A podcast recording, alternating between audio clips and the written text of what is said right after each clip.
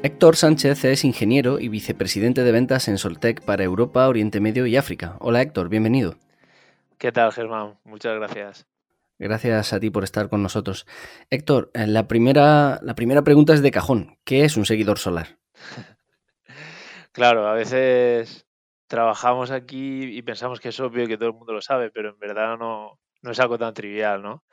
Bueno, al final yo comenzaría diciendo que un panel solar lo que, lo que más le gusta es posicionarse. Cuando hablo le gusta, quiero decir que cuando más energía produce es cuando se posiciona eh, mirando al sol, lo más perpendicular posible al sol. Entonces lo que hace un seguidor solar no es más que posicionar el panel de la forma que se quede lo más perpendicular su superficie posible al sol para generar más energía. Es al final un dispositivo electromecánico que, en el que tú posicionas los paneles solares y hace, lo, hace que se posicionen mirando al sol lo más perpendicularmente posible. Entonces ahí el panel genera más energía. Entiendo. Entonces, claro, eh, digamos que, a la hora de construir una, instalación solar habría que, decantarse por o, una estructura fija o por el uso de seguidores, ¿no?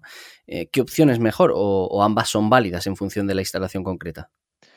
Bueno, ambas son válidas. ¿No? En función de, del tipo de instalación. Lo que ocurre es que el seguidor solar, bueno, aquí hay que hacer un, paréntesis rápido y es que seguidores solares hay muchos, pero que domina el mercado a día de hoy es el seguidor solar de un eje norte-sur. O sea, eh, para que quien nos escucha se haga una imagen mental de lo que es un seguidor a un eje, no es más que una fila, pensemos en una fila de paneles en la que por el medio le pones un eje para que puedan girar sobre sí mismos, ¿vale? Y ese eje está en la dirección norte-sur y luego pones unos pilares por todo el eje para sostenerlo, ¿vale? No deja de ser como una mesa larga en la que los paneles pueden girar por su centro, ¿ok? Eso sería un seguidor norte-sur. Hay otros seguidores de, que pueden girar en dos ejes, pero mecánicamente son más complejos y más costosos. Entonces, en, en, una relación de precio-producción de energía, eh, lo más efectivo que hay ahora mismo en el mercado es el seguidor solar de un eje norte-sur. Y por su pequeño incremento de coste respecto a una fija, pero su gran generación de energía comparado con una fija compensa. O sea, por un poco más de coste consigo generar mucha más energía. Y eso ocurre en la mayoría de países del mundo. Depende de la radiación solar y de cómo es la latitud de cada localización en el mundo, pero en la gran mayoría de países, entre ellos España, eh, cuando hablamos de instalaciones eh, normales, lo que se impone es el seguidor solar de un eje. Hmm. Eh, eh, perdona que te haga todas las preguntas eh, técnicas al principio, pero, pero, así nos sirve para comprender mejor de, qué hablamos. ahí va otra. veamos, veamos una cosa. He estado leyendo sobre, sobre el tema y, hay referencias constantemente a seguidores 2P y seguidores 1P. Creo que se refiere al número de paneles solares, pero ¿a qué se refiere concretamente y qué ventajas puede tener cada cual? Sí, 1P viene del inglés, del inglés de portrait, que sería vertical, ¿no? Posición vertical. Un panel es un rectángulo. Entonces puede ponerse en la posición vertical en, la que la parte del rectángulo está en la parte de abajo o en la posición horizontal, que sería la parte del rectángulo larga que se pone debajo. ¿no? En este caso, cuando hablamos de 1P o 2P, quiere decir que el panel se pone en posición vertical, pero geométricamente puede tener una fila de paneles o dos filas de paneles. En, en el caso de, de, de Soltec, nosotros fabricamos la, la opción que es de dos paneles en vertical, que sería dos import tray. Tiene muchas ventajas, entre ellas que consigues poner más paneles en menos espacio. Entonces ahorras en número de postes, ¿no? en los pilares que sujetan el tracker. Claro. Eh, en definitiva, consigues meter más potencia de paneles solares en menos espacio y eso ayuda. Hmm. También a partir de la información que he podido obtener, creo que, el principal inconveniente de los seguidores eh, solares o de la estructura en general, eh, bueno, inconveniente, no sé cómo decirlo, el principal reto, más que inconveniente, es desarrollar un seguidor que soporte las inclemencias meteorológicas, porque el viento, eh, entiendo, es un factor fundamental. Así que, ¿cómo se diseña o cómo se construye un seguidor que luego tiene que soportar el peso de las placas, pero sobre todo la superficie que estas placas suponen para las ráfagas de viento?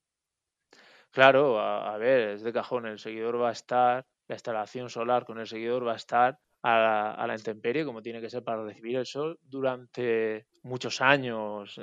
para que los oyentes tengan una idea, el tiempo de vida estimado de una, de una instalación pues puede ir tranquilamente a los 30, 35, 40 años. Entonces, claro, cuando alguien se plantea poner un seguidor, tiene que asegurarse de que va a durar todo ese tiempo y ahí va a estar sometido pues a los fenómenos normales de cualquier mm, estructura o cualquier otro tipo de componente que se colocara a intemperie. Viento, nieve, inundaciones. Pero sí que es verdad que por las características geométricas del seguidor, no deja de ser como una, mesa grande que se va moviendo, pues claro, lo que, el, el fenómeno que más le afecta es el viento. Y si nos paramos a pensar, un seguidor se parece en su comportamiento mucho más al ala de un avión que a una mesa en sí mismo, porque la mesa es fija, no rota, y el seguidor sí. Entonces, claro, es un desafío diseñar el seguidor para que pueda aguantar durante todos esos años sin ningún problema frente a viento. Para eso, Soltec pues, ha dedicado mucho esfuerzo durante años a entender cuáles son los fenómenos aerodinámicos que afectan a este tipo de estructuras. Y, vamos, nos hemos ido a, Canadá con una de las empresas consultoras más importantes del mundo en, el, en, este campo, que es RWDI, que ha estado que participa activamente y ha participado en, concreto en el diseño del Burj Khalifa, que es el edificio más alto del mundo, pero en muchos otros rascacielos y puentes súper importantes. Entonces, nos hemos preocupado de rodearnos de los expertos necesarios para poder entender cuáles son los fenómenos que afectan desde el punto de vista aeroelástico. Entonces, bueno, hemos desarrollado allí en Canadá, hemos ido específicamente para probar eh, nuestro seguidor en un túnel completamente aeroelástico, que eso quiere decir que se puede mover la estructura conforme al viento, y túneles de este tipo en el mundo hay poquísimos. Estamos hablando de que puede haber cinco. Es un, es un conocimiento muy específico, pero súper importante, porque va a determinar que el seguidor puede aguantar. ¿no? Entonces yo me preocuparía mucho si voy a poner un seguidor en, cualquier, en cualquier ubicación, de que la máquina, el dispositivo que voy a colocar, ha tenido en cuenta todo ese tipo de, factores. Entiendo. Y, bueno, nosotros somos pioneros en eso.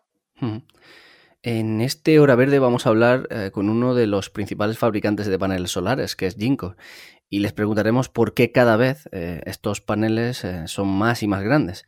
Pero en lo que respecta a los seguidores, ¿son también, por tanto, más grandes para poder combinarse con, estos paneles o no necesariamente?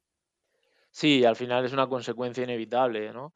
Es lógico que por economía los paneles tiendan a, a hacerse más grandes para poder tener más densidad de potencia. Esto quiere decir para poder generar más energía por unidad de área. Y, claro, al final el tracker tiene, el seguidor, digo tracker porque seguidor, tracker es eh, la, traducción al inglés de, seguidor y ya está muy introducido en nuestra jerga. Eh, el seguidor tiene que recoger y poder montar esos paneles. Si los paneles son más grandes, al final los seguidores inevitablemente crecen de tamaño. Y esto enlaza totalmente con lo que hemos comentado antes cuanto mayor es el seguidor, mayor es la superficie de exposición al viento. Eh, aún más importancia cobra eh, que se calcule muy bien estructuralmente hablando.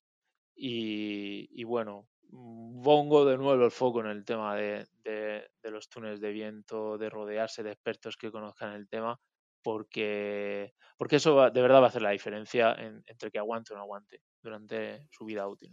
Sí, creo que, vuestro último desarrollo es SF8, va un poco en relación, ¿no? Va en esta línea. Sí, totalmente. De hecho, eh, el SF8 es nuestro último lanzamiento de modelo de seguidor. Hace unos días que lo presentamos mundialmente en un evento muy chulo, la verdad, con que, sí, que hicimos una presentación donde aparecieron, eh, incluso yo también aparecí por ahí, y, dimos las pautas de cuáles son las novedades, pero bueno, eh, lo que hemos hecho con el SF8 ha sido condensar todo ese conocimiento que hemos ido adquiriendo durante todos estos años, tanto en, aerodinámica como también en maximización de producción de energía, porque no nos olvidemos que lo que estamos haciendo aquí no es poner un dispositivo eh, y ya está. De lo que se trata aquí es de que el panel que lleva el seguidor genere el máximo de energía posible. Y para eso el tracker tiene mucha influencia. Cuando, bueno, con, Jinko hablamos de, tecnología bifacial, ¿no? Que es producción por las dos caras del panel.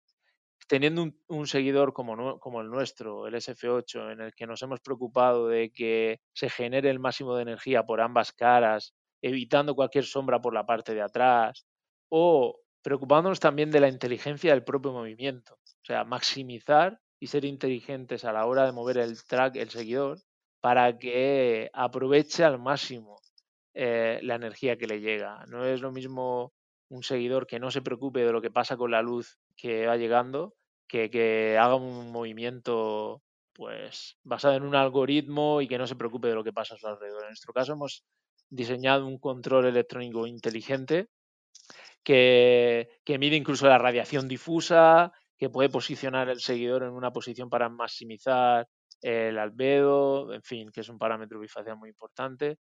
Eh, así que ese SF8 aglutina mm, todo ese conjunto de conocimientos mecánicos en el que hemos evolucionado mucho las piezas para que sean más robustas, con también una inteligencia más evolucionada para que genere también más energía al mismo tiempo que es más resistente. Y todo esto también aumentando en tamaño, porque el tamaño, por mucho que otros digan, sí que importa. En este caso es una realidad. En este caso sí importa. En este caso sí que importa. Y hay, hay mucha economía eh, cuando conseguimos hacer eh, el seguidor cada vez más grande. Eh, al mismo tiempo de ser más grande, más inteligente y más robusto. Y por último, Héctor, eh, una pregunta que, igual te parece absurda, pero que me ha surgido escuchándote antes y pensando en el mercado del autoconsumo. Eh, ¿tiene, ¿Tiene aplicación un seguidor solar para el autoconsumo o, para pequeñas instalaciones? ¿O realmente solo es rentable para, para grandes plantas o campos solares? Bueno, desde el punto de vista técnico tiene todo el sentido. No hay ninguna limitación que haga que un seguidor solar a un eje norte-sur no se pueda poner en una instalación pequeña. Es cierto que sobre tejado mm, supone un desafío, porque el propio seguidor tiene una estructura que es más pesada para, soportar las fuertes cargas de viento, que una instalación fija no tiene. Entonces es más complicado ver seguidores solares sobre cubiertas de naves industriales, como podemos ver cuando vamos a los polígonos entonces eso supone un desafío y no está muy extendido porque, porque implica, claro, tener que reforzar de repente la estructura del edificio. Pero en, instalaciones de autoconsumo en la que una fábrica, por ejemplo, de plásticos tenga un consumo alto y tenga una parcela al lado, eh, podría poner un número de seguidores determinado para poder cubrir mm, parte de su demanda, generando más energía que una instalación fija por supuesto, sí. Es verdad que cuando vamos reduciendo mucho el número de seguidores, eh, habría que echar números finos y ponerlo en la punta del lápiz para, con los costes fijos que, tiene la implantación de un seguidor, compense poner seguidor o poner fija, pero es un cálculo que hay que hacer. En instalaciones grandes, bueno, grandes y no tan grandes, ya de, mediano tamaño, se impone el seguidor con, sí, ahí no hay dudas. la ley. Ahí no hay duda ninguna. Pues Héctor Sánchez, vicepresidente de ventas para Europa, Oriente Medio y África en Soltec. Muchas gracias por aclararnos todas estas cuestiones. Muy bien, ha sido un placer y contad conmigo para más información cuando la, cuando la necesitéis sobre el tema. Lo tendremos en cuenta. Gracias, Héctor. Muy bien, gracias a ti, un abrazo.